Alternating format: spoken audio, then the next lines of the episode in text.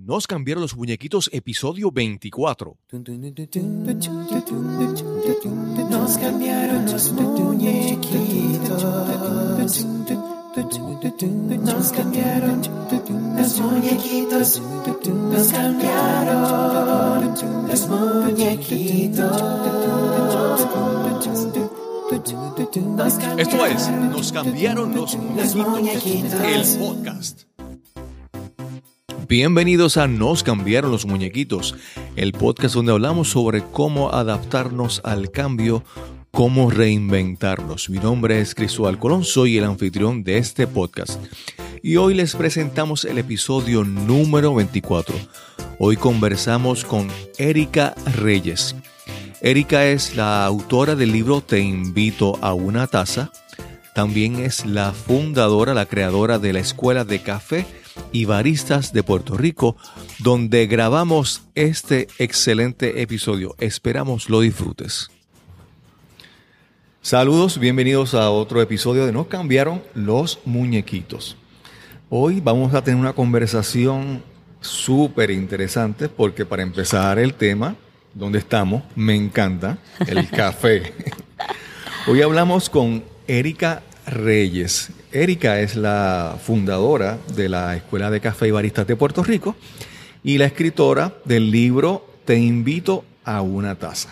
¿Cómo estás, Erika? Muy bien, muy bien. Gracias por la invitación. Gracias por estar aquí también. Qué bien, qué bien. Aquí se pasa, se pasa chévere. Ah, va- Vamos a comenzar un poco sobre tu trasfondo, tu historia, porque a veces la gente ve a un, a un barista sirviendo un café en algún establecimiento, pero no sabe la historia, cómo, cómo que estudió, dónde lo hizo, cómo, cómo Bueno, tú te preparaste. La gente me pregunta por qué el café y la realidad es que tengo que decir que soy hija de productores de café Ok. en Orocovis, así que mis papás eh, procesaban café y bueno, toda la vida viví en ese mundo, ¿no? Eh, alrededor de, de eso. Eh, yo estudié otra cosa, estudié mercadeo, este, hice mi maestría en mercadeo. Eh, los hijos de agricultores siempre nos meten en la cabeza que teníamos que salir de las montañas, tú Claro, sabes, claro. Eh, estudia para que no trabajes en la tierra, esto fue lo que me tocó a mí. Entonces uno va con ese chip. Sí.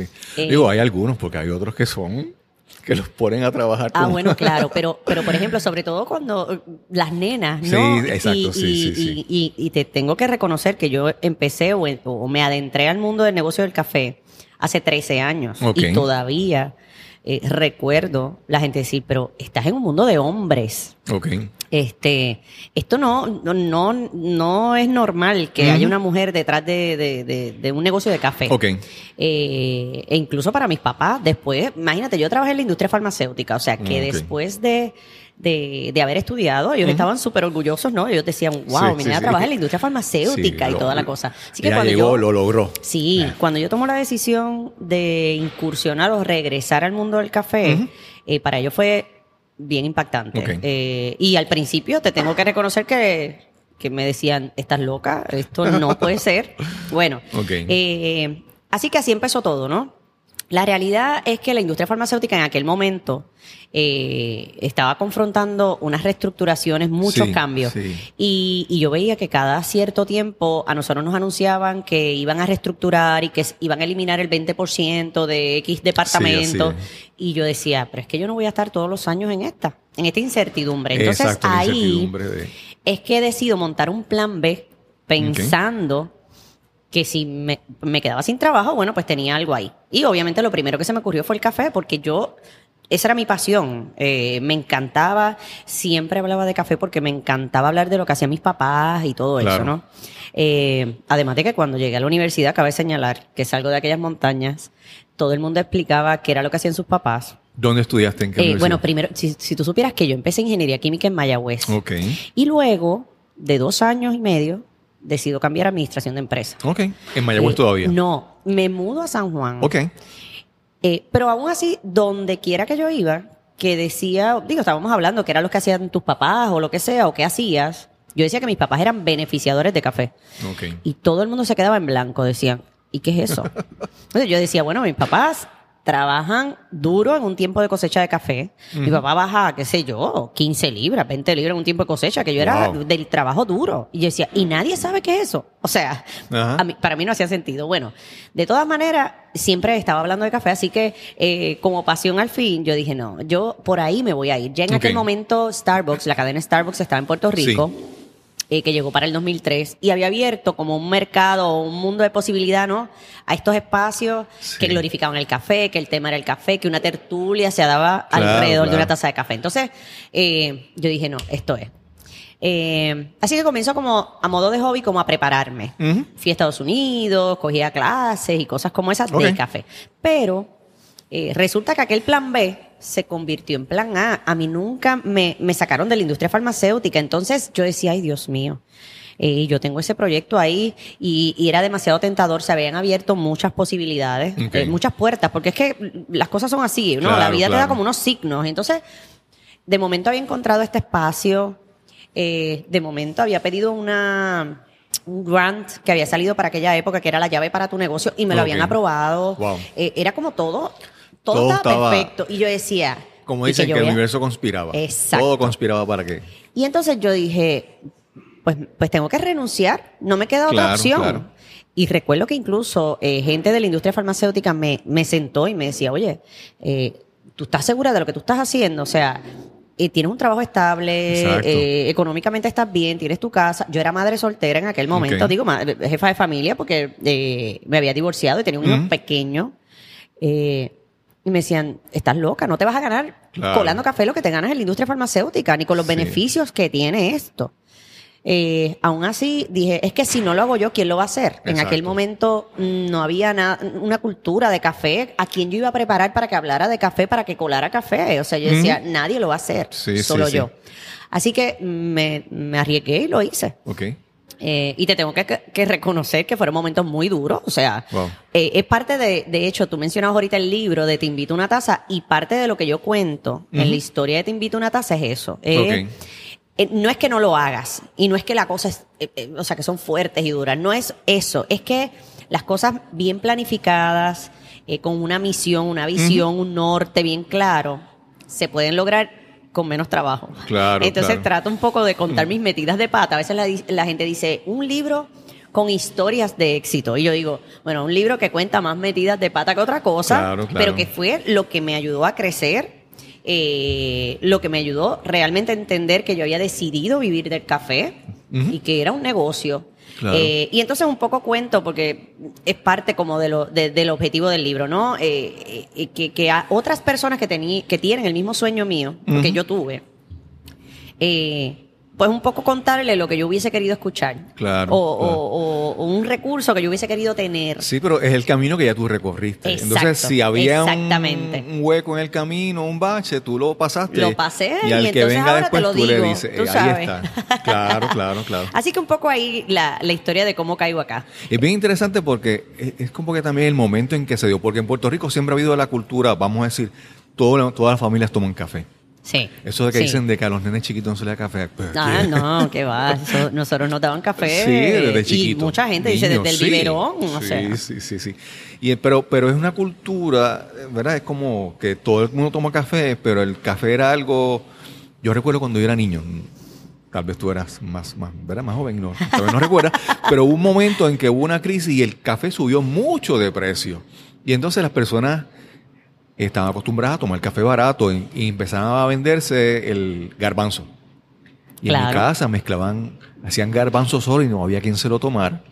Y después lo mezclaban Lo con mezclaban café. para que. Sí, porque entonces en Puerto Rico siempre ha habido el, el amor por el café, pero ese, esa apreciación que, pues, mencionaste, que, que llega a Starbucks, que trae café con unos precios más altos, con una variedad, con unos sabores y unas No, cosas. y, y, y, y a nivel mundial se desarrolla, Exacto. de hecho, una cultura de lo que se conoce hoy día como specialty coffee. Exacto, que es como tú, a través de unos controles de calidad en los procesos de hacer café, pues puedes obtener mejores atributos en una taza, Claro, mejores claro. aromas, eh, sabores, eh, durabilidad, ¿verdad? Entonces, eh, esa cultura no es tan antigua. Exacto, No era exacto. como antes. Sí, que, que, que todas las circunstancias, como mencionabas, que conspiraron y se dio también en tu caso en el momento correcto Sí, que pudiste sí. aprovechar al máximo sí, eso. sí, la verdad es que eh, quizás un- con un poquito más de trabajo, pero sí tengo que reconocer que abrimos muchas puertas, que todavía seguimos abriendo muchas puertas.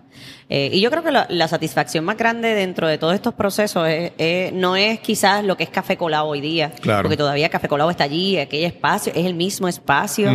Eh, yo tengo clientes desde, la, pri- desde el primer día, o sea, que siempre Wow. están allí. Este, y, y de momento se abre este programa educativo que es la Escuela de Café y Baristas de Puerto Rico. La cantidad de gente que ha pasado por aquí, que, que entran por esa puerta con el mismo sueño de abrir una Claro. barra o de aprender a colar café. Ser parte de eso, más allá de, de, la, de, ¿verdad? de la remuneración económica o, lo, o que es un negocio, es, es cómo se abren tantas puertas para otras personas Claro, también. claro. Y el café se ha vuelto, por lo menos para mí. Por ejemplo, en mi- cuando trabajaba, en mi trabajo, el momento del coffee break no era tan solamente salir la oficina, era que uno se reunía con unos compañeros y uno conversaba. Sí, claro. Y cuántos negocios y cuántas conversaciones y cuántos problemas no se resuelven sentados en un sitio conversando con una taza de café. Y, y eso es lo que promueve la taza. Por eso para mí representa tanto, porque incluso ahorita tú mencionabas cuando recordabas cuando eras pequeño, es que las memorias eh, que se nos vienen a la cabeza alrededor de una taza de café son muy bonitas. Claro. Es, el momento en que nos reuníamos como familia, un domingo después de ir a la iglesia, o tu abuelita cuando llegabas de la, de la escuela o desayunabas. Eh, yo te cuento la historia de mi hijo. Mi hijo tiene 16 años. Ok. Y mi hijo desayuna full, o sea, un- es un grandulón, come mucho, Sí, sí. pero llega al campo con mi abuela y siempre desayuna una taza de café con unos pedazos de pan alrededor. Ok. Mi hijo no, no come eso en ningún sitio. Solamente O sea, ahí. y no come otra cosa ya que no sea eso. Claro, O sea, claro. imagínate desde ese niño que es chiquito, lo que representó esa taza de café y con pan picado alrededor. Claro, en un claro, plato. Me acuerdo que mi claro. mamá se lo hacía en un plato. Y todavía tiene 16 años, come como loco, eh, pero va al campo y él por las mañanas, su desayuno es ese, allí. qué Entonces bien. imagínate lo que puedas representar en un futuro, eh, ¿verdad? Cuando él sea adulto, esa taza de café. Claro. Eh, es- y es- eso es lo que nos pasa a todos. Exacto. Y es que las memorias, a veces pensamos que la memoria, el recuerdo está en la cabeza, pero está asociado a todas las sensaciones que el momento. Sí, sí. Y el café es, tú te, está- te estás tomando el café, tú sientes el aroma, cuando te lo tomas el sabor, la temperatura, todas esas cosas. Obviamente. parte de la experiencia. Sí, es parte de la experiencia. Y cuando tú, mm, años adelante, tú sientes el aroma del café, tú evocas todos esos recuerdos, regresas Sí, al pasado. Sí, y por eso es tan importante las barras de café, la función. Yo, yo le digo a mis baristas incluso, nosotros hacemos una labor social. Exacto. Porque es que es eh, la barra de café y el barista que está detrás. Es esa persona que te recibe en la mañana, generalmente, ¿verdad? Aunque muchos bebemos café más de una vez al día. Claro. Este, sabe lo que te tomas, como lo hacía tu abuelita, como lo hacía tu mamá. Este, te dice los buenos días. Sí, Eh, sí. Entonces, de momento te hacemos ya hasta un corazoncito, que a lo mejor no es que te amamos como te amaba tu abuelita. Claro, pero Pero, pero en cierta manera es ese detalle de, El de amor, detalle, de la- la cariño. atención, sí. eh, y esa es la función que hacen los baristas. La verdad Claro, es que en claro. ese sentido, por eso yo creo que la, la profesión como tal es tan valorada, Claro. tan admirada. Este, y, y tengo una, tengo este compañero que es mexicano, torrefactor, Ujú. Que es comiquísimo. Y nunca se me va a olvidar esta frase que una vez él dijo. Eh, él decía, siempre que tú quieras llegar a acuerdos positivos, una conversación, hazlo alrededor de una taza de café. Invita a un café. No invites a una copa de vino, eh, no a cenar, no. Tú siéntate y toma una taza de café y te vas a dar cuenta que siempre van a salir cosas muy positivas. Qué Entonces bien. termina la frase diciendo, y yo estoy seguro que si en la última cena, en vez de vino y pan, hubiesen repartido café, la historia de Jesucristo No, hubiese no sido hubiera, otra. no hubiera traidores allí. Dice que siempre que hay alcohol sale alguien trasquilado. Sí, Eso siempre así. No se llegan a acuerdos nunca. Así que bien. nunca se me va a olvidar. Y, bien, y- y bien. eso precisamente es lo que promueve. Ahorita tú hablabas de, la- de, de lo que es el ambiente de una barra de café. Sí, Eh, sí. Y es eso. Tú miras a todo el mundo haciendo una fila. No importa la clase social. No importa qué. Ajá. Todos bebemos más o menos lo mismo. eh, conversamos. Yo tengo gente que no se conoce. De momento ven un, un acompañante, bien, no sé, un muffin gigante. No tienen ganas de comérselo completo. Sí. Entonces dice, eh, ay, yo me comería la mitad. Vamos y mira hacia el lado Sí. y dice, ¿alguien quiere compartir un muffin? O sea, Sí, dime es, dónde, dónde se da ese tipo de dinámica. Yo, yo no he tenido oportunidad de ir, pero yo he visto en las redes sociales, por ejemplo, en el pueblo de Macao, Ajá. en la plaza, porque en muchos pueblos, con los centros comerciales y eso, las plazas han quedado como que Sí. Y la plaza de Humacao es muy bonita, pero estaba como que desolada y Recientemente vacía. abrieron. Abrieron entonces Sí, un café. sí, sí, sí, sí. Creo que se llama Cafeteando, no Café, recuerdo. sí, yo creo que es cafeteando. Sí. Pero entonces, aunque no he ido, pero he visto la- la- la- las redes sociales y tú ves vida ahora en la plaza. sí, sí, y sí. entonces el puertorriqueño ha respondido bien a ese movimiento del café. Y hay muchas plazas así, eh, Cagua, eh, Mayagüez, Rincón. Sí, Las sí, miras y sí. tienen en, su esquinita Sí, un café. sí. Entonces, nos quedamos que comenzaste a estudiar, fuiste a, a Estados Unidos, pero entonces, ¿hasta dónde llegaste con la educación en, en el café? ¿Cuál es tu Bueno, logro más grande ahí? Eh, fíjate que yo empiezo a educarme para conocer un poco más la parte de confección. Eh, porque claro, yo venía de lo que era finca, lo que era la tierra, la producción, la- Sí. el proceso del café, pero desconocía lo que era esa otra parte, cómo se colaba bien. Exacto. Había una cultura que se había desarrollado en Italia, que era la cultura del barismo. Sí, Eh, sí. Así que ahí cogí una primera clase en California. Este, que cuando regresé me quedé como que yo decía, ahora qué yo voy a hacer, porque esto es una locura. Sí, y no tienes el Eh, equipo, todas las cosas que hay que... Eh, nada, abrí la barra de café y, y pensando mucho más en la calidad del grano que quizás en la parte de la confección. Eh, pero me di cuenta eh, con el paso del tiempo lo importante que era la preparación de café. Incluso los muchachos que trabajaron conmigo en aquella época eh, fueron muchachos muy apasionados con el café, se involucraron. Claro. Este, ahí comienza un desarrollo de lo que era la técnica del arte late. Ok. Este, muchachos que hacían artes en- sobre esa taza. sí. Y para los clientes era una atracción y una experiencia chulísima. Claro. Este, así que por ahí no un poco empezó a despertar la curiosidad también de otra gente.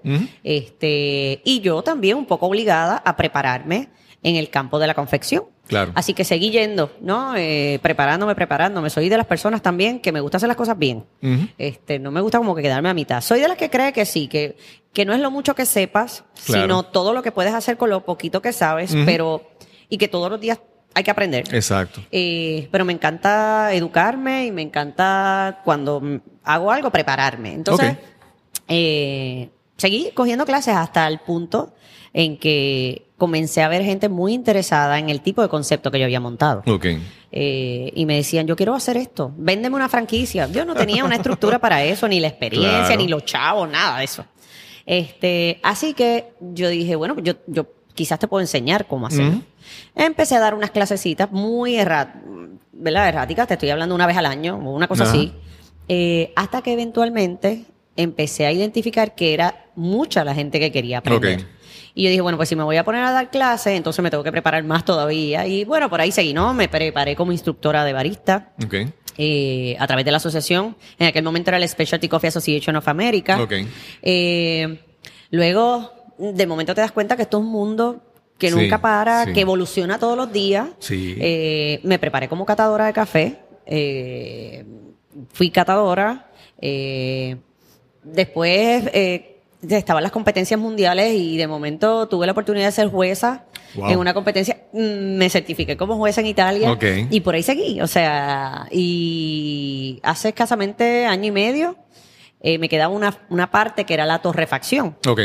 Así que me fui a New Jersey, eh, cogí unas certificaciones allá y estuve un tiempo por allá eh, tomando clases de Cuando hablamos de torrefacción, ¿qué parte del, del proceso es la torrefacción? Sí, la torrefacción es la parte del tueste. Generalmente la torrefacción es eh, esta área donde se tuesta, se muele, se empaca, se distribuye. O sea, los que generalmente tienen marcas la de segunda, café. parte, la segunda parte después de Después cosecharlo. de- sí, cosechas, procesas, que es el beneficio, Ujú. ¿verdad? El beneficiado, que era lo que hacía mis papás. Eh, que es donde se despulpa la fruta, se lava, se seca. Ese café ya procesado, entonces se almacena, ¿verdad? Eh. Dentro de unas condiciones específicas. Y luego tú vas distribuyendo. A la medida que tienes la demanda, pues entonces sacas de ese almacenamiento pilas, clasificas, ¿verdad? Que son otros tipos de procesos, para no entrar en muchos Sí, sí. detalles.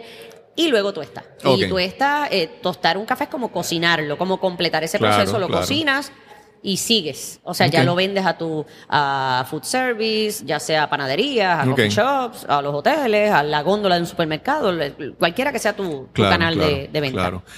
Eh, y entonces comienzas con tu café, empiezas a dar, la- a dar las clases.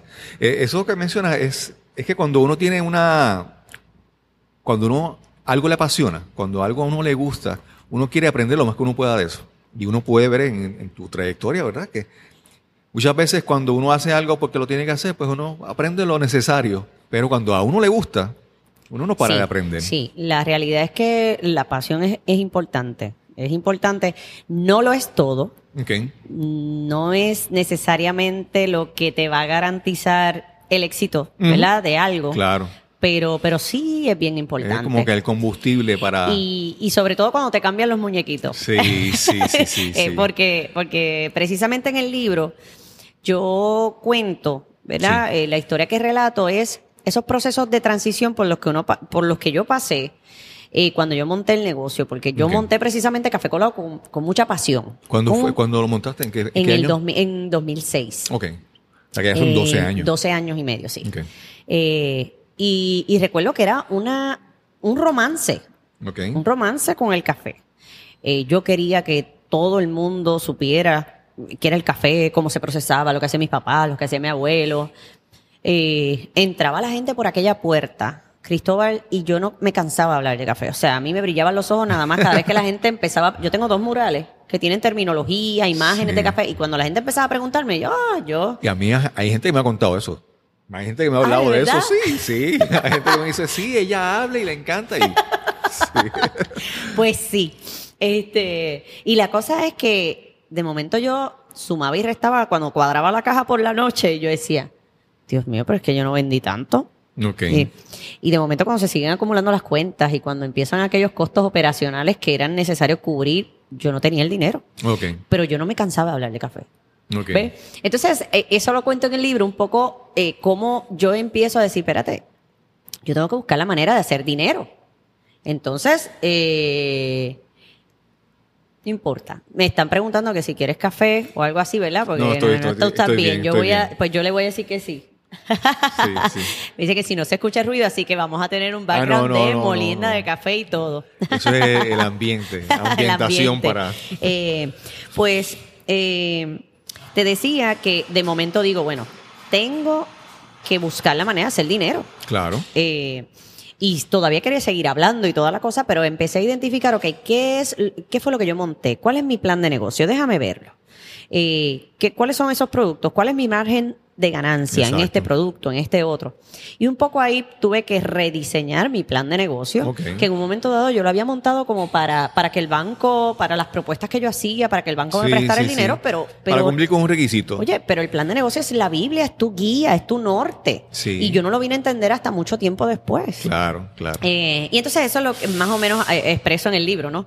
Este, pero es ese proceso de romance, de cómo poco a poco me voy desarrollando y capacitando, por eso también hago una transición a esa parte técnica que me di cuenta que tampoco el- tanto tecnicismo era importante porque el mercado de. Puerto Rico tiene una manera específica de beber café. Claro, claro. Y eso es lo que le gusta. Y nosotros estamos ahí para servir y colar lo que, lo que a ellos les gusta. Claro, claro. Este, pero también entender un poco que estaba allí para hacer dinero y que los negocios son para hacer dinero. Entonces tenía que hacer un plan, un plan estructurado eh, que, que identificara lo que quería el cliente y bueno, por ahí no 20 historias más que cuento.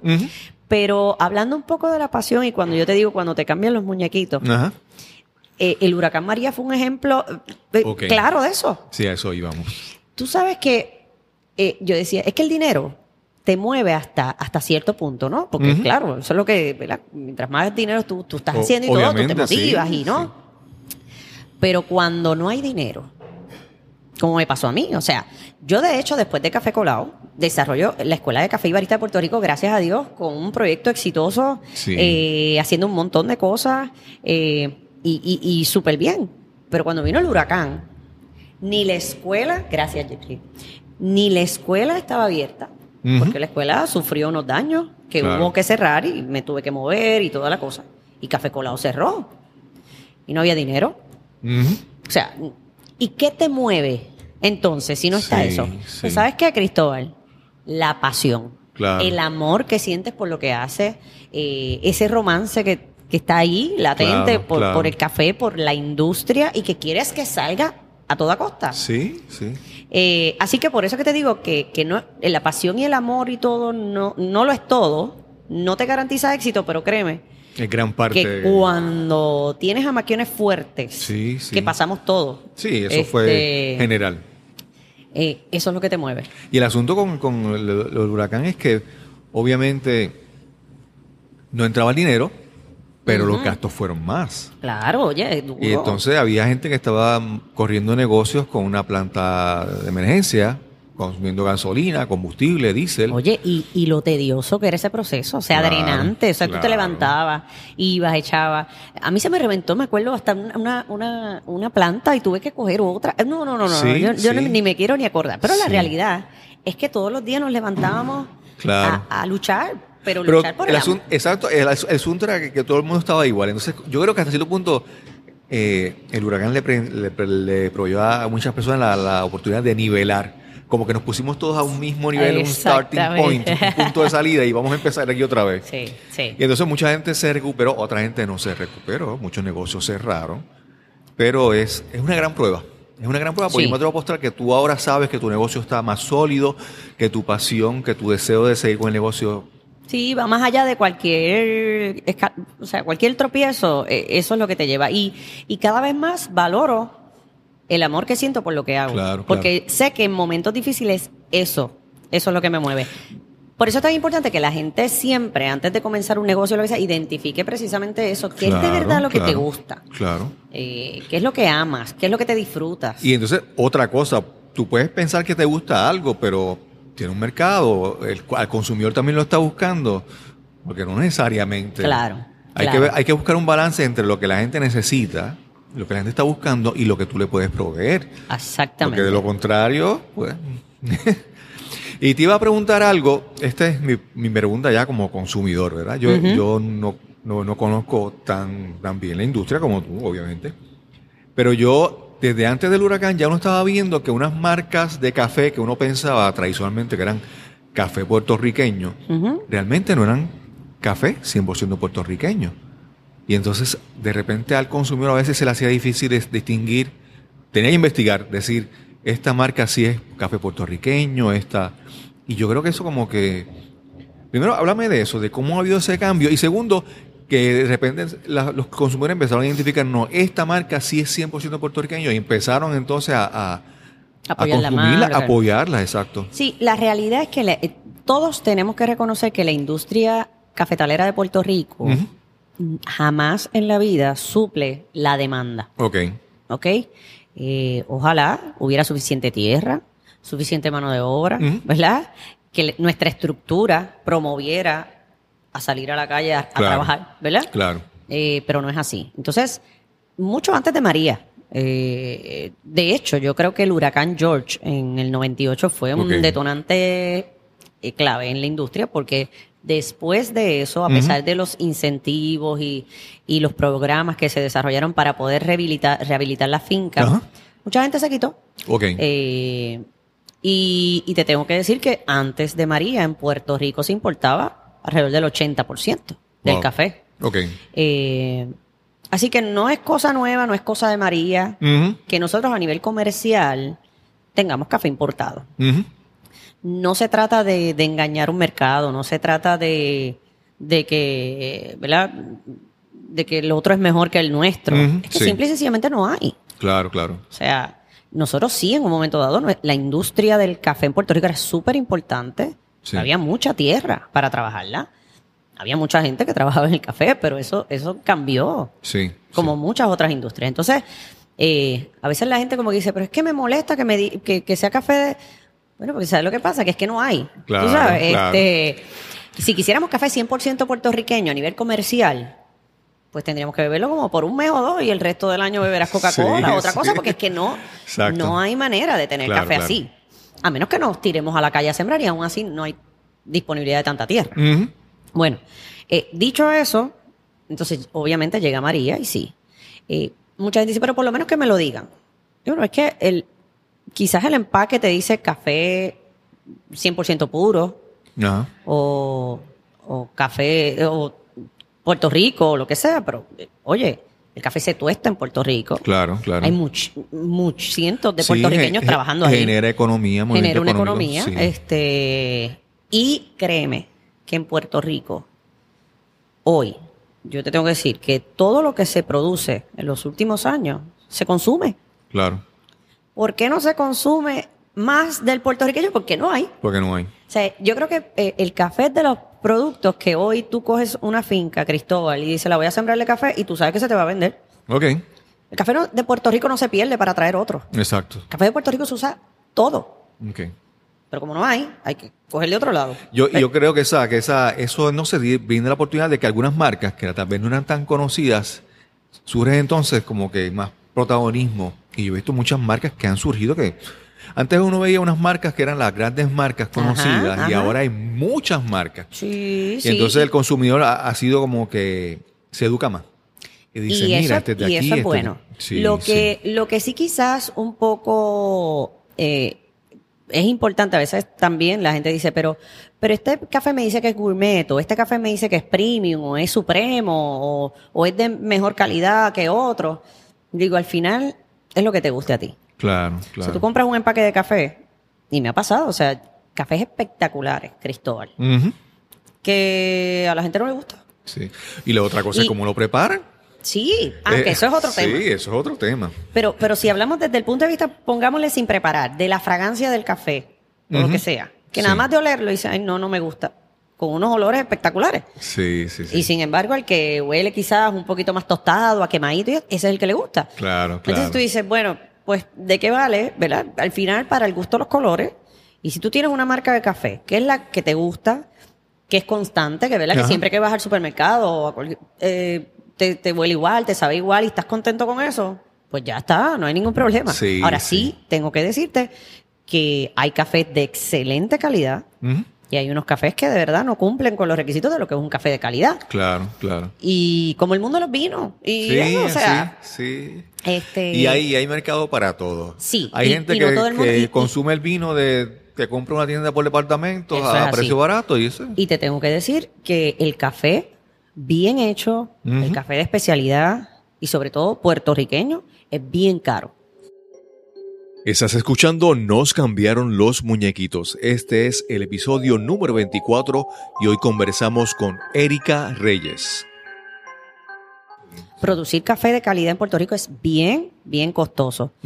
Así que el día que usted vea un café bien trabajado, siéntase eh, dichoso y pague, por- porque la, la verdad es que la labor es bien ardua. Y la gente lo está Ahora- respal- lo respaldando, la- Lo los consumidores. Sí, sí, sí, sí. La gente aprecia y valora. No a nivel, fíjate que a nivel comercial, mm, no tanto, porque tú estás en una góndola de supermercado compitiendo con cafés de 4 dólares o lo que Claro. sea, que tienen que existir, porque no todo el mundo tiene 15 dólares para pagar una libra de café. Sí, sí. Eh, pero, por ejemplo, el desarrollo de barras de café yo creo que ha sido un elemento importante para ese caficultor que hace buen trabajo. Ok.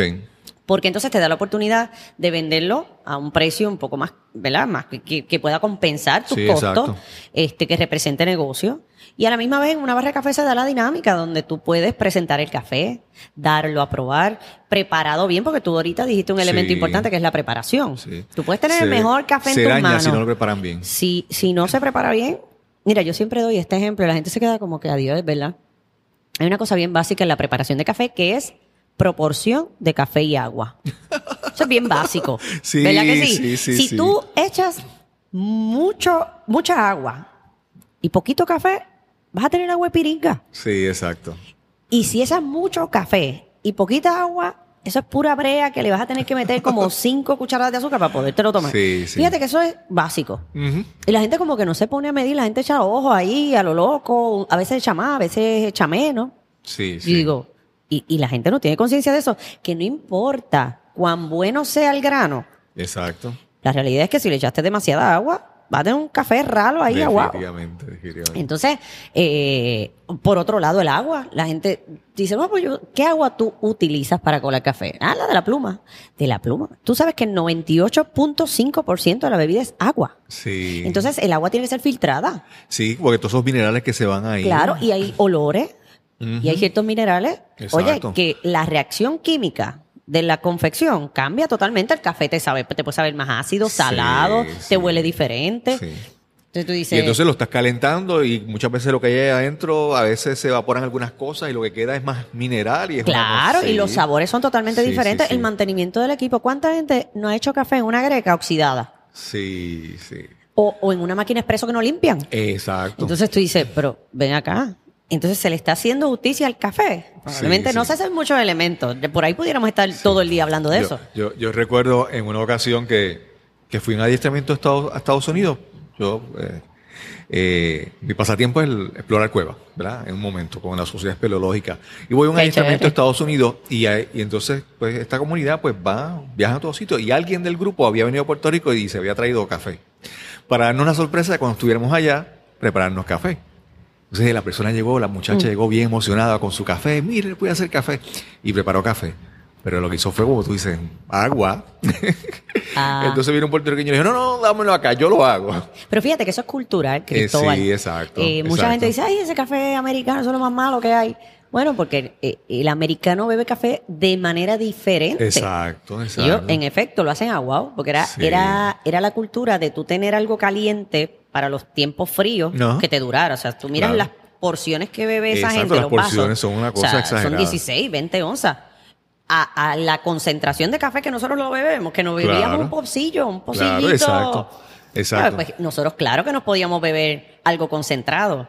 Ellos no, es algo aguado, que le durara, bien caliente. Y obviamente es una cultura que se acostumbró a eso. Así que nosotros vamos allá y claro. vemos, vemos eso aguado y nos dice, ay, no, no, no, no puedo Sí, eso café. es, hay que ponerse a buscar con detenimiento dónde voy a tomar café. Sí, sí, sí, sí, pero fíjate que es una cultura que se ha desarrollado mucho también, sobre todo en algunos estados. Sí, Hay algunos sí. que están más atrasaditos todavía, pero muchos estados en Estados Unidos, te tengo que decir que, que encuentras extraordinarias barras de café. Sí, sí, sí. y sobre sí. todo tienen la ventaja de importar café eh, de diferentes partes eh, del mundo. Y, y hoy día tú vas a una barra y, y pides café de Brasil, de Etiopía, de Colombia, de. Guatemala, y te lo preparan espectacular. Claro, tienes, eh, son ciertos lugares especializados, Claro, pero claro. cada vez más se desarrollan, sobre todo en, en estados como Seattle, Portland, o sea, eh, tú dices, wow, qué impresionante la cultura del café. Te iba a preguntar, siempre hay un hay una concepción, ¿verdad? Una, la imagen eh, popular que todo el mundo piensa, dice, ay, pero el, el café de Puerto Rico siempre ha sido buenísimo, que hasta lo tomaban en el Vaticano, ¿verdad?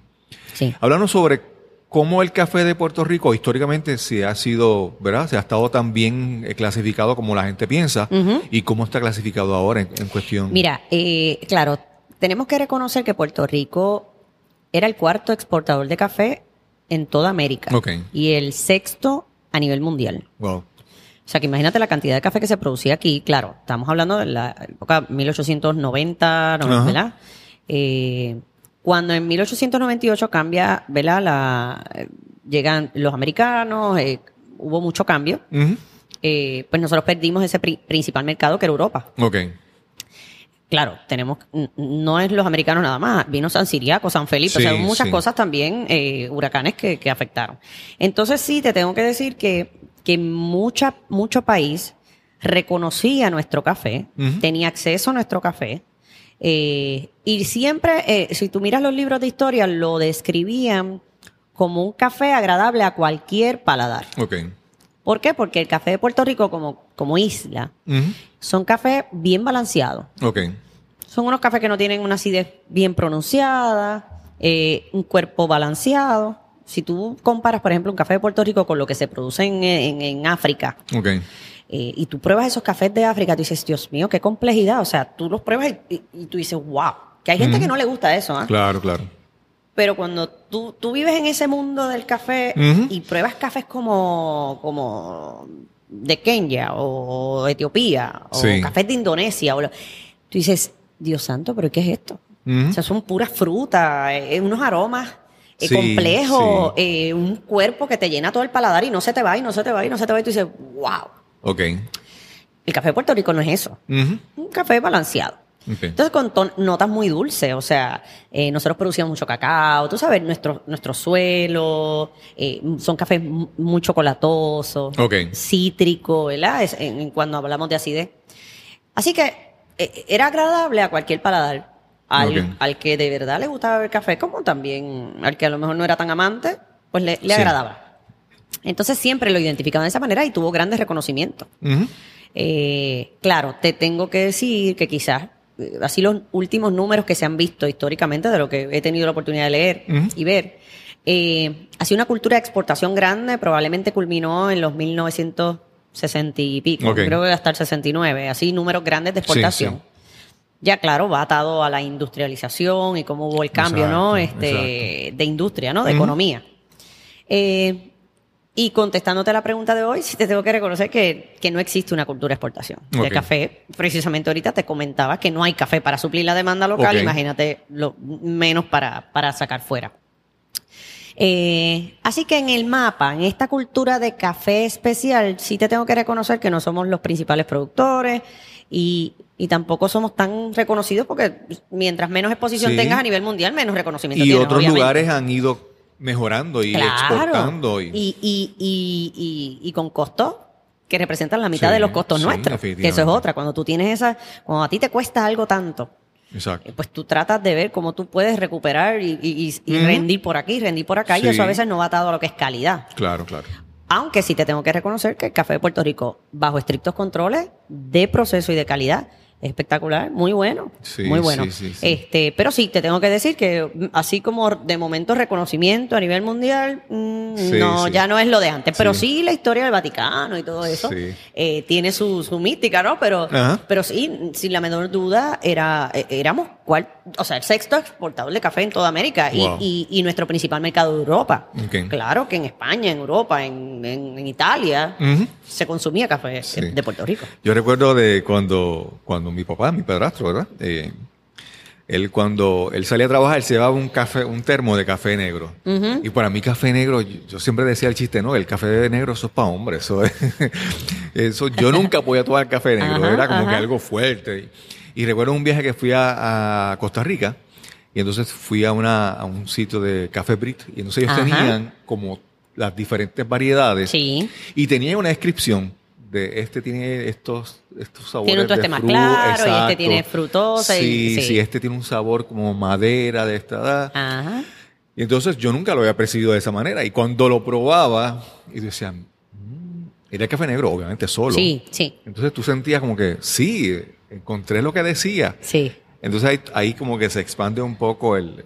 esa- la curiosidad Sí, la también y un poco a, sí. a- a adaptar el paladar. Sí, porque eso es entonces ya de, repente el café negro que yo veía que era lo que mi papá tomaba para irse a trabajar y no dormirse y mantenerse despierto, pues obviamente uno lo ve diferente. Sí, sí, sí, que sí. entender qué No, interesante. y, y la idea de, de todas estas notas de tú conseguirlas en un café, además de que sea un café bien preparado, ¿no? Bien preparado, procesado, vamos a ponerlo de esta manera, que comienza desde, desde que la plantita es pequeña. Desde que tú la siembras, esa, esa- ese mantenimiento que le das a la finca, la posición, eh, los nutrientes que le das, eh, cómo lo, lo recoges, eh, en qué término de tiempo lo procesas, lo fermentas, o sea, hay muchas muchas Claro, cosas. claro. Pero, pero es bien interesante porque obviamente un café, si tú quieres encontrar esas notas naturales, Ajá. definitivamente no puede ni tener azúcar ni tener leche. Sí, ni nada de sí, eso. sí. O sea, porque es de manera natural como tú percibes eso. Que no quiere decir, que de hecho eso es otra cosa que yo hablo en el libro. A veces la gente me encuentra tan piensa que yo soy tan técnica Ajá. en esto del café que, que como que pienso que el café no se puede beber de X o Y manera y que tiene No, que ser no. estrictamente de una forma. Y la realidad es que no. Una de las cosas que yo digo aquí, bueno, bebe el café como tú quieras. Como te guste. Como te guste. Al Claro. final, mira, los que trabajamos en el café decimos, mira, nosotros necesitamos gente que beba café. Ajá. Si te voy a complicar la cosa, no es. Bébetelo Sí. como te dé la gana, pero por favor, Sí, bebe café. sí, sí. Este, y, y, y no quiere decir que beber café con leche está mal. No quiere decir que echarle azúcar, pues está mal. Pero definitivamente no vas a encontrar muchas de las notas Claro, naturales claro. que tiene el café. Que de igual manera, si no está bien procesado, no la vas a encontrar. Ujú. Si el café se tuesta demasiado y, y es muy oscuro y muy negro, a lo mejor a mucha gente le gusta porque, porque dicen, es, ay, esto es tinta, esto pinta rápido, qué chévere, mira qué chulería. Pero la Sí. realidad es que se pierden muchos de los atributos de la taza. Entonces Claro. sabe más amargo, más quemado. Claro. Y eso no era lo que queríamos, ¿verdad? Dentro de lo que es una taza de calidad. Sí, sí. Así que nada, un poco técnico, pero, Sí. pero eso es la chulería de eso. Ahorita tú mencionabas el vino. Mira, yo en el campo, nosotros no tenemos cultura de vino. De hecho, soy bebedor de whisky. Ok. Eh, porque eso era lo que bebía mi papá y no sé qué. Pero cuando bebíamos vino, se bebía lambrusca y ese tipo de cosas. Sí, sí. Y de hecho le echábamos hielo. Claro. la- Claro. Entonces, de momento yo he llegado al campo y yo he bebido eso. Claro. Vino y le echo hielo. Y me siento en la barra allí de la, de la finquita de mi papá. Ajá. Y, y es otra experiencia. Sí, Nada, es que eso fue lo que aprendimos Claro, y toda la claro. cosa. Y más allá quizás del sabor y toda la chavienda esta, de paladares y todo, es la experiencia Es la que fue como estábamos hablando al inicio de esta conversación. Sí, sí, el ambiente y lo que y lo que eso representa para ti. Sí, Sí. definitivamente. Eh, yo, por ejemplo, yo, yo toda mi vida he tomado café, pero siempre he tomado el café, en mucho tiempo era como que tomar el café para mantenerme despierto Ajá. o porque lo disfrutaba, pero no era tan... eh, Tan complejo. necesario, No, no, no, era, no era tan complejo de saber, no, no, de escoger, no, dame un café y me lo tomo. Ya. No. Y entonces, por ejemplo, mi esposa nunca tomaba café. Y en un momento eh, estaba en, su- en el trabajo y tenía sueño y podría dolor de cabeza y le pues tomate un café y ah, es que a mí no me gusta. Entonces, pues, comenzó tomándose de esos café de máquina que es con sabor a vainilla Ajá. y sí le gustó. Pero nada, de tomarse un café de vainilla de máquina, ahora ella es de las que compra el, el café y escoge esto y tiene una cafetera Sí, sí, sí, una y lo prepara. sí. Y entonces yo pienso que, que yo pues también tengo mi trasfondo de yo daba en momento clases de yoga y eso. Y yo reconozco lo importante de tú crear como que un ritual, como un rito de lo que tú estás haciendo. Y entonces, ya por ejemplo, no es tan solo tomarte el café, es cuando tú te pones a prepararlo y la cafetera y todo eso, y lo que significa para... Entonces después, tú sabes que todo ese proceso si termina en sentarte con tu pareja o con tu familia y tomarte el café. Y hablar de algo, tener Sí, una conversación. Sí, y entonces es una experiencia Sí, más sí, que el sabor del café. Y entonces cuando ella ha aprendido a disfrutarlo, yo veo como ella se le ha transformado. ¿sabes? O sea, hay veces, hay veces que ella hace un café y hay que tomarle una foto y publicar en las redes sociales porque es parte, de verdad, es parte de la experiencia. Pero se transforma. Yo veo que antes no tomaba café y ahora ella está aquí envidiando que yo esté aquí y ella quisiera sí, estar pues aquí. te la hubieses traído para acá. No, ella está trabajando, Ah, sí. bueno, bueno, bueno. No, tú sabes que yo, yo bebo café por dos razones. Ahora Ok. que tú estás mencionando esto, que tú te bebías el que fuera porque necesitabas mantenerte despierto o lo que sea. Y a veces la gente, yo, la gente cuando a veces me quiere, estoy en un lugar y me quiere invitar a un café, dice, ay, yo te ofrecería un café, pero es que no me atrevo. Eh, y yo digo, no, dame el café. O sea, si, si te soy honesta, yo bebo café por dos razones. Por necesidad, como tú dices, Ajá. y por placer, que es lo que me está contando que pasa también con tu esposa. Claro, claro. Este, cuando es por necesidad, Cristóbal, yo me bebo lo que sea. Claro, o sea, yo, yo claro. quiero que tú sepas que tú me puedes dar metralla. y yo, ¿qué puedo hacer? O sea, le echo azúcar y, y si hay canela se la echo encima, como sea. Claro, Pero yo necesito café. O sea, hay que reconocer que el café, en cierta manera, crea unos buenos hábitos. Porque todo el mundo me dice, ay, no, eso es como adictivo. Yo, no, no, no, no es adicción, es buenos hábitos. Exacto, Eh, Eso es un buen hábito.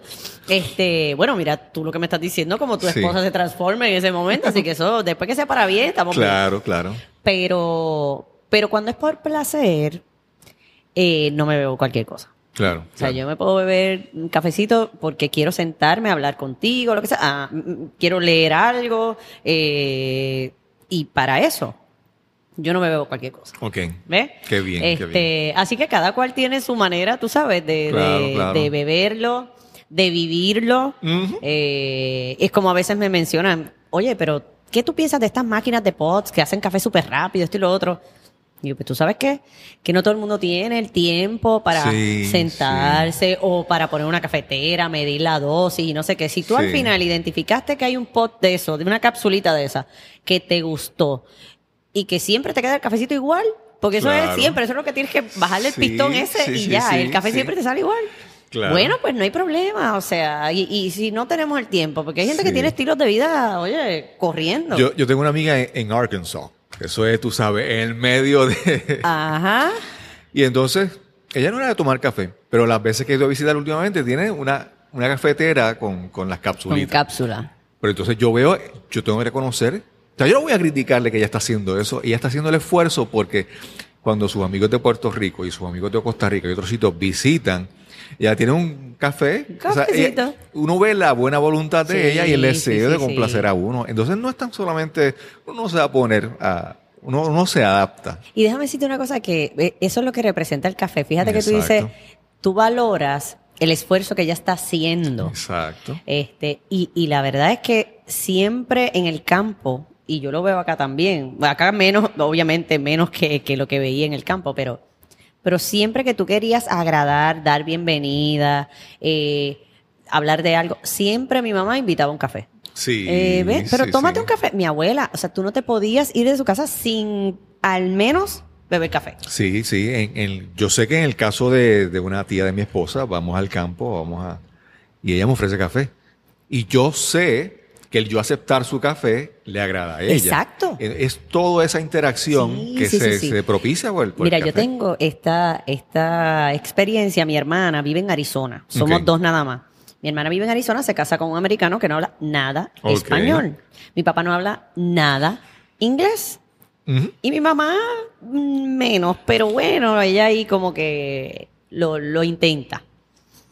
Entonces, eh, cuando él viene a Puerto Rico, él, claro, quiere agradar porque mi papá es una persona que, que llega y es lo que tú dices, o sea, es un es esa, ese gesto Sí, de sí. invitarte y que si tú me niegas, ¿verdad? Pues, pues ellos hasta, a veces hasta se ofenden y se Sí, sienten mal. sí, sí. Bueno, eh, y me da gracia como él dice, bueno, yo quiero ir a buscarlo al aeropuerto.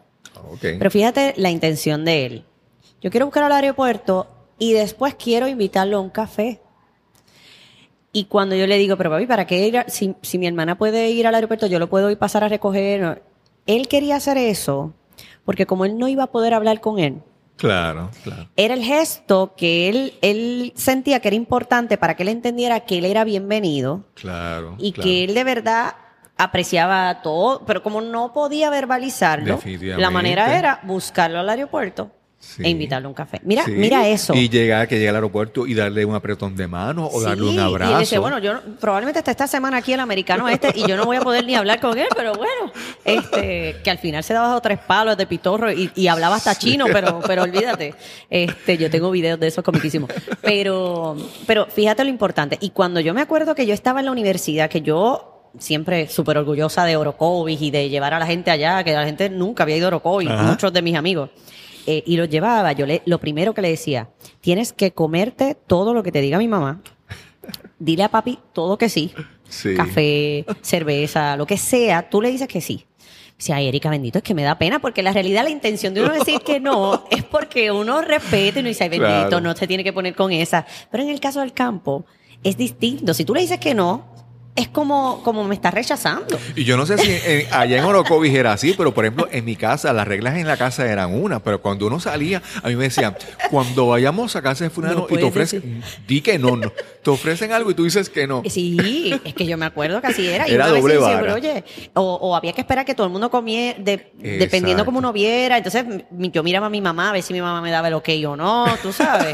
No, no, no, no. no. Doble, doble vara. Sí, sí, en la sí, casa era una, una dicotomía, dicotomía total. Bueno, esa es la vida del campo. Erika, y entonces, eh, en- con tu libro, ¿tú te imaginabas que ibas a escribir un libro sobre esto? No, no, bueno, yo creo que quizás hace unos tres años, cuatro, yo vengo curioseando con eso. Claro. Precisamente porque mucho del material que yo utilizo para las clases eran traducciones que yo hacía Ajá. o escritos o conceptos que yo de momento me encontraba que estaba inventando en la clase. Nada. De momento tra- trataba de explicar una cosa de una manera y la gente no me entendía y decía, déjame explicarlo de esta otra. Y me resultaba. Entonces ya lo, lo implementaba en un curso claro. y lo hacía un concepto. Y todo eso yo lo escribía.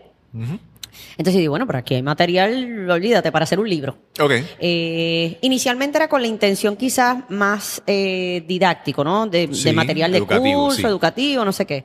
Eh, empecé a dar talleres de negocio y también un poco las experiencias.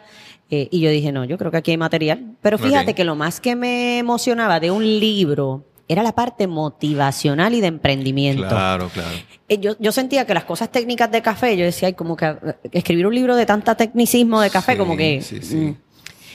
Entonces, disculpa, cada vez que hablaba de, de mi historia o de negocio, la reacción de la gente era tan chévere. Exacto. Yo decía, yo creo que este es un libro así. Bueno, Qué por bien. ahí empecé. y fíjate esto, ya lo tenía casi. Eran unos escritos que tenía ahí. Llega María, el huracán. Ok. Y entonces yo creo que para agosto, precisamente, antes del huracán, ya yo había concretizado, que tengo este material, lo voy a escribir, voy a buscar la, la editora, la Ok. mentoría. Y, y de momento llega el huracán y yo dije, pero ¿y con qué cara? O sea, empiezo a despolvar el libro, ¿no? Porque eso fue otra cosa. No, la barra de café, Café Colado estaba cerrado. La escuela Sí. no estaba dando clases. Y yo decía, ¿qué yo voy a hacer en este tiempo? Con, yo que estoy acostumbrada a hacer tanta cosa. Entonces dije, no, pues vamos a agilizar el libro. Voy a empezar a trabajar con esto. Y empiezo a, a- a- a retomar los papeles, los manuscritos. Pero era tanta motivación, Ajá. Cristóbal, que, Sí. que de momento me acuerdo que tú salías afuera y, y el, y el escenario era tan desalentador que yo decía, yo no tengo la cara de motivar a alguien a montar un negocio. O sea, ¿con qué cara yo voy a escribir Claro, esto? claro. Recuerdo que tuve una reunión con Anita, la, la mentora, Ajá. y me dice, Erika, pero yo le digo, "Es- este no es el momento de yo lanzar un libro. No lo es, no me siento como para escribir. O sea, un libro motivacional y de emprender. ¿Con qué cara? Y me dice, pero tú sabes qué, quizás este va a ser el momento de mucha gente tener que reinventarse. Exacto. Eh, y yo creo que tú tienes material ahí porque ya, ya había visto también eh, todo el material que yo tenía. Yo creo que tú tienes material ahí para no solamente motivarlo, sino ahora hacer un libro que lo puedas, que, que puedas enseñar o dar herramientas para poder hacerlo. Claro. O sea, que ya no era la historia de motivarte, sino que, ok, y lo vas a hacer de esta manera. Que no necesariamente es que sea, eh, eh, te garantice el éxito, pero la realidad es que fue mi receta. Claro, claro. Y la que, en cierta manera, me ha ayudado a mantenerme y a tener éxito. Entonces dije, eso me hizo sentido. Yo dije, oye, es, es cierto. Probablemente eh, ya no es solo motivarte, sino también enseñarte cómo lo vamos a hacer. Y por ahí empecé a integrar, obviamente, material de café, material técnico, Sí. eh, obviamente mucha información de, de plan de negocio, de cómo eh, crear tu misión, tu visión, este, eh, qué, cómo, cuál es- cómo identificar tus costos de comienzo, eh, cómo hacer un plan atado y atemperado a los tiempos y flexible sí. y que y con una inversión que puedas recuperar en cierto tiempo. Claro. Eh, y por ahí, y, y- y ahí sale eh, y surge el libro. Sí, es una mezcla de, de, de pasión y motivación, pero también de, de cosas prácticas para que las Claro, personas, y ¿no? que si al final, te- en efecto, te tienes que reinventar, Ujú. eh, porque perdiste tu trabajo, porque a lo mejor tenías un negocio y de momento pues piensas que a lo mejor puedes hacer algo un poco más pequeño o no, no sé. Sí, Eh, muchas sí. razones eh, por las que nos tenemos que reinventar. Claro. Pues esto es una herramienta Claro. que de hecho va atado y gira alrededor del tema del café, mucho material de café, pero también son conceptos aplicables a cualquier otro modelo de negocio. Sí, sí. Eh, y son historias que, que son buenas escucharlas eh, para motivarte. Y, y Historias yo- reales. Sí, y son reales. Mucha Y gente de me- personas que tú te puedes identificar son locales, ¿no? No es- Sí, no la sí. historia de alguien que allá en Estados Unidos hizo... No, no, no, no. Y, y mira, eh, eh, ha- hay algo bien curioso. Cuando yo estaba escribiendo y todo, bueno, este libro lo escribí yo. Sí. Entonces, eh, me acuerdo que los que trabajaron tanto en las ilustraciones, en, en la mentoría, en la edición, me decían, Erika, es que este libro tiene tu personalidad. Y yo, Claro. yo no entendía eso. Yo decía, que será un libro con personalidad? Yo decía, bueno, serán los colores o no sé qué, que es mi color favorito, el azul, no sé.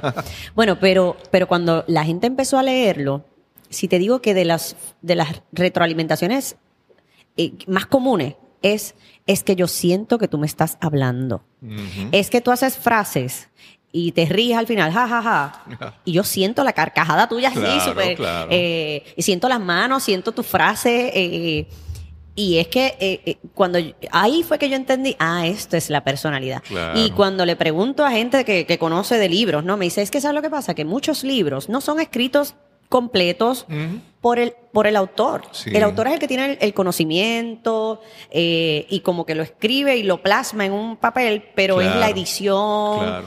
eh, ¿verdad? Que quizás le da otros toques o tiene que abundar en ecosistema o redactarlo de X o Y manera. En el caso tuyo, tú lo escribiste. Claro. Y es tu historia y es una historia real, no te lo estás inventando. Y la gente se identifica. eh, yo te dije que en mi caso, en mi caso, mi esposa lo leyó y se conmovió mucho. Sí. Porque también, habiendo salido a la experiencia de María, viendo la, los problemas que todo el mundo se identifica con esos problemas, ya se identificó con tu historia, porque pues ve que es real y a la misma vez siente admiración por lo que tú lograste, a pesar de María. Sí. Que Eso es, eso de es- hecho, yo, yo jamás pensé que era un libro que, que pudiera conmover a tal nivel de que yo tengo gente que me decía, ay, yo empecé a leer y empecé a llorar. Sí, Eh, y, sí, y de hecho, así quien primero me comenta eso es mi hermana. Y yo le digo, bueno, claro, es mi hermana. Sí, sí. Este, pero de momento empiezo a encontrarme gente por ahí random y me dice eso. Y yo decía, pero es que, espérate, es que el libro no era eso. Entonces le digo, ay, bendito de verdad, porque no quería eso. Sí. Y, y me dicen, no, no, no. Pero te tengo que decir es que me conmovió, pero para mí, o sea, seguí leyendo y la verdad ha sido un instrumento de motivación. Claro, Eh, yo te tengo que claro. decir que, que hoy día quiero hacer y retomar este proyecto. Eh, recibido eh, mensajes que me dicen, gracias, me ayudaste a levantarme. O sea, cosas como esa que tú Sí, dices. eh, sí. Wow, Sí. a, a- a donde el acceso que tú puedes tener a mucha gente y, y- y cosas como estas, que a lo mejor uno las ve simples, Sí. pero dicen lo que puede impactar la vida de otro ser humano, pues bueno, ya, ya eso está, olvídate. Eh, Y si quieren conseguir tu libro, ¿dónde lo pueden conseguir? pues te invito a una taza, está eh, amazon.com, de hecho está online, Kindle, este, la versión digital, eh, pero está Casa Norberto, Río Piedra, Plaza Las Américas, eh, obviamente en, en algunas tiendas como Walmart, Claro, Walgreens, que ya esto es otra, otro tipo de distribución, y en la escuela aquí de Café y Barista de Puerto. Rico, Café Colado y en las tiendas Sobao, también que son de nosotros y allí pues también lo puedes conseguir. Qué bien, qué bien. Mucha- Además- mucha- todavía por ahí muchas muchas cositas que venimos haciendo. Pronto vamos a estar eh, haciendo. Insta y cositas así. Así que el proyecto de Te Invito a una Taza es un proyecto que todavía le queda, más allá del libro, también viene con muchas otras claro. cosas. Eh, fíjate que Te Invito a una Taza, mm, a pesar de que es café, no dice Te Invito a una taza de café. Y es que la Sí. taza en este libro representa muchas cosas.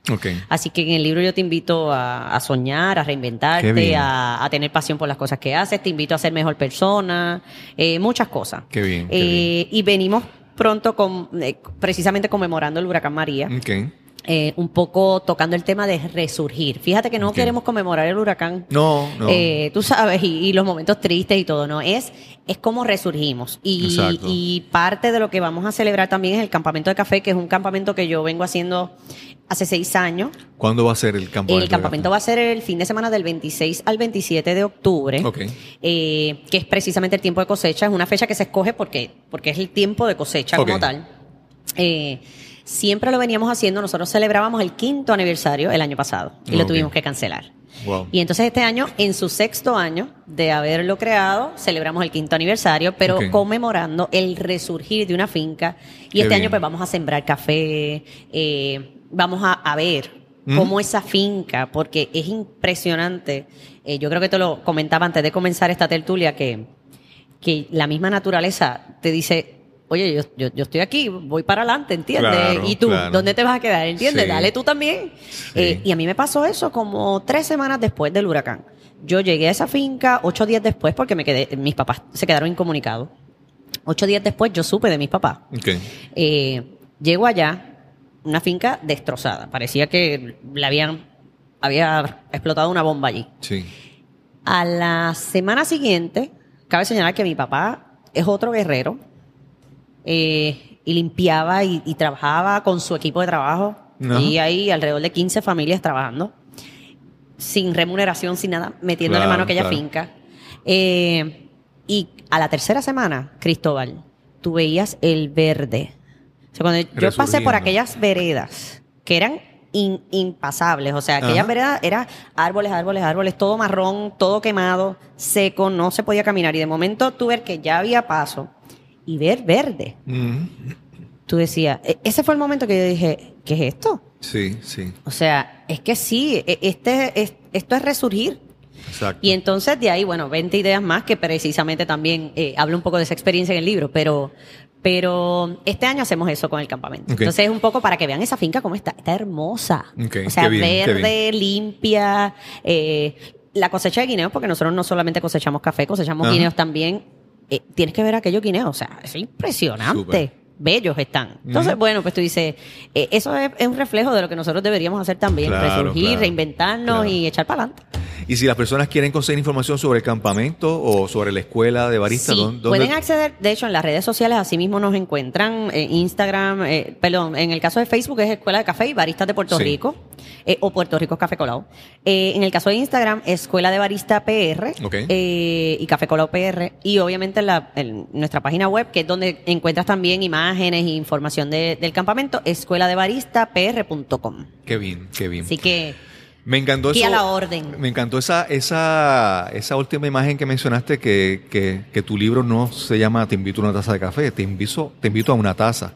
Y que la Sí. taza significa todas las cosas que tú puedes, o sea, todos los ingredientes que van a estar ahí para lo que tú quieras. para lo que quieras. Pero, pero sí, es, es eh, una historia de sueños, Qué de bien. persistir y luchar por ello, eh, una historia de reinventarse todos los días y dentro de las circunstancias echar hacia adelante, una historia de tener pasión y de moverte hasta donde sea por el bien de lo que, de lo que estás haciendo. Y obviamente en procesos difíciles, cómo, cómo te haces, te creces como ser humano, eres mejor persona, eh, aportas a una sociedad, Sí, apor- falta, aportas a una falta. industria. Así que eh, de eso se trata la vida. Sí. De eso se trata. Hay tantas historias que uno, uno prende el televisor y pone las noticias, o uno pone, escucha el radio, entonces hay tantas cosas que uno, negativas, que entonces hay que ser selectivo en lo que uno, en buscar cosas positivas. Y yo creo que este- Sí. esta historia es realmente... Sí, es un libro fácil de leer. Es un libro. eh, la verdad es que eh, después de todo ese feedback, no es porque lo escribí yo, ¿verdad? Porque todo- Claro, claro. Además de que, como te dije anteriormente, yo cualquier cosa que lance es porque de verdad a mí me gusta y creo Sí, en él. sí, creo sí. en el libro, pero, pero la verdad es que Sí, eh, mucha gente que lo ha leído le ha encantado y a mí me encanta ver esas reacciones y, y qué bueno, qué bueno que. Cuando mencionaste que tú tomas café por dos razones, por necesidad y por placer. Placer. Este libro no fue por necesidad, este libro fue por placer y se nota. Sí, sí, la verdad es que lo hice con todo el cariño del mundo y, y eso se ve, eso se ve en los productos. De hecho, tú ves esas imágenes, eh, esto para, para culminar eso, Claro. esas imágenes las hice yo. Ok. Y es un chiste porque yo no soy artista, o sea, Ok. yo no dibujo. Entonces, eh, al final yo quería decir tantas cosas en esto. Imagínate si tiene mi personalidad, que yo quería decir tantas cosas que cuando la ilustradora se reúne conmigo, como que yo sentía que habían cosas que ya no podía entender y le Ajá. digo, mira, dame un fin de semana, yo tengo unos dibujitos y después tú, para que más o menos entiendas. Y cuando ella vio los dibujos, dijo, yo voy a utilizar estos dibujos. Claro. Y yo le dije, no, pero espérate, no era eso, era para que tú cogieras una idea. Y me decía, no, no, no, no, no.